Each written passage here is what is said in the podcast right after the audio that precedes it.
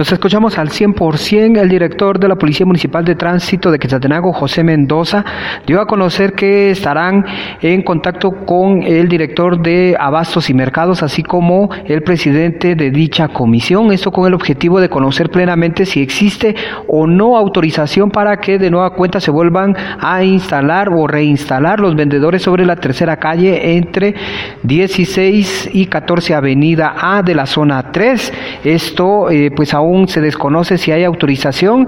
Sin embargo, lo que más preocupa no solo al jefe de la Policía Municipal de Tránsito, sino a varias dependencias de la comuna Quechateca es que los trabajos aún no se han recepcionado de manera oficial, por lo cual se podría perder la garantía de los mismos. Esto es lo que indica el director de la Policía Municipal de Tránsito.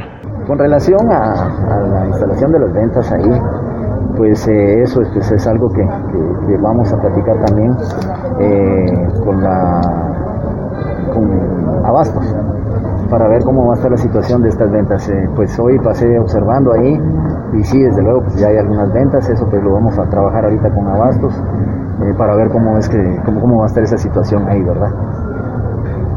¿No hay autorización para que se coloquen estas ventas ahí o aún se desconoce? Pues ahorita desconozco cómo está eh, esa situación. Yo voy a, a, platicar con el director de Abastos eh, para ver cómo es que queda ya establecida esa situación de los vendedores en ese sector.